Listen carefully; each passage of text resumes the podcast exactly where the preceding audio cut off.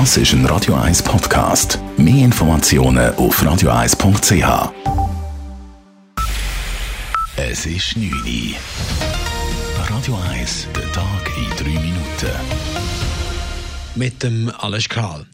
Bei der Bekämpfung der Corona-Pandemie in der Schweiz wollen die Experten des Bundes die neuen Mutationen des Coronavirus genau beobachten. Bisher wurde nur ein kleiner Teil der Proben so genau geprüft, dass allfällige neue Varianten entdeckt werden konnten. Dies solle sich ändern, erklärte Patrick Mattis vom Bundesamt für Gesundheit vor den Medien. Damit soll auch herausgefunden werden, inwiefern die Mutationen die Pandemie hierzulande beeinflussen. Bislang wurden sieben Fälle der Mutation bestätigt. Es gebe aber keine Hinweise darauf, dass diese Mutation bereits im breiten Stil zirkuliert, so Mattis. Es ist aber auch eine Illusion zu denken, dass diese Fälle, die jetzt nachgewiesen wurden, die einzigen Fälle sind, die in der Schweiz existieren. Wir müssen damit rechnen, dass wir weitere Fälle finden werden. Und es ist auch zu vermuten, dass es zu Übertragungen gekommen ist, die wir eben noch nicht kennen. Eine Entspannung der Corona-Situation in der Schweiz scheint aktuell nicht in Sicht. In den letzten 24 Stunden registrierte das BAG fast 4200 neue Ansteckungen und über 130 Todesfälle. Fast ein Viertel der neuen Corona-Fälle entfällt dabei auf den Kanton Zürich.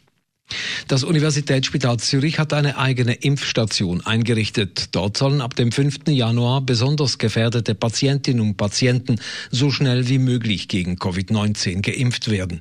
Bei freien Kapazitäten können sich auch Personen aus den Risikogruppen impfen lassen, die nicht Patient oder Patientin am USZ sind.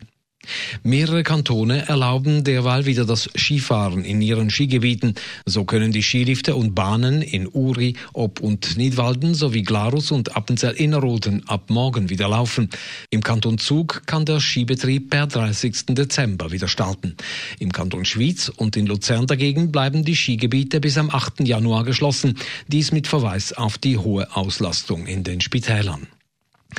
Kroatien ist heute Mittag von einem schweren Erdbeben erschüttert worden. Es hatte die Stärke 6,4 und das Epizentrum lag rund 50 Kilometer südöstlich der Hauptstadt Zagreb. Bisher sprechen die Behörden von mindestens sechs Todesopfern, darunter ein zwölfjähriges Mädchen. Die Zentren der beiden Kleinstädte Petrinja und Sisak sind verwüstet. Zahllose Häuser sind beschädigt oder stürzten ein. Schwere Schäden werden auch aus der kroatischen Hauptstadt Zagreb gemeldet.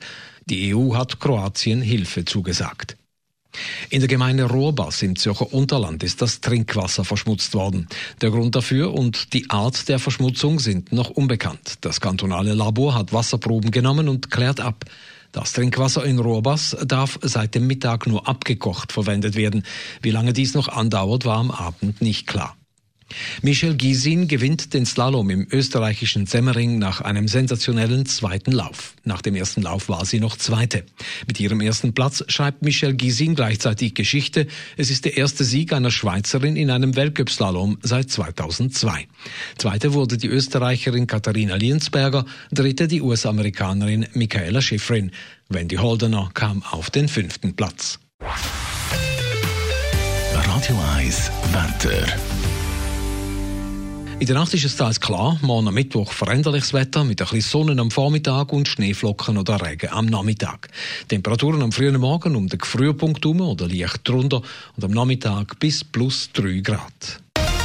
Das war der Tag in 3 Minuten.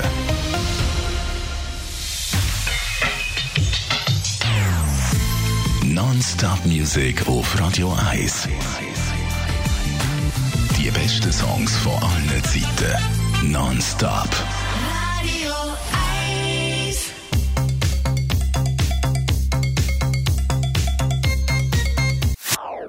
Das ist ein Radio 1 Podcast. Mehr Informationen auf radio1.ch.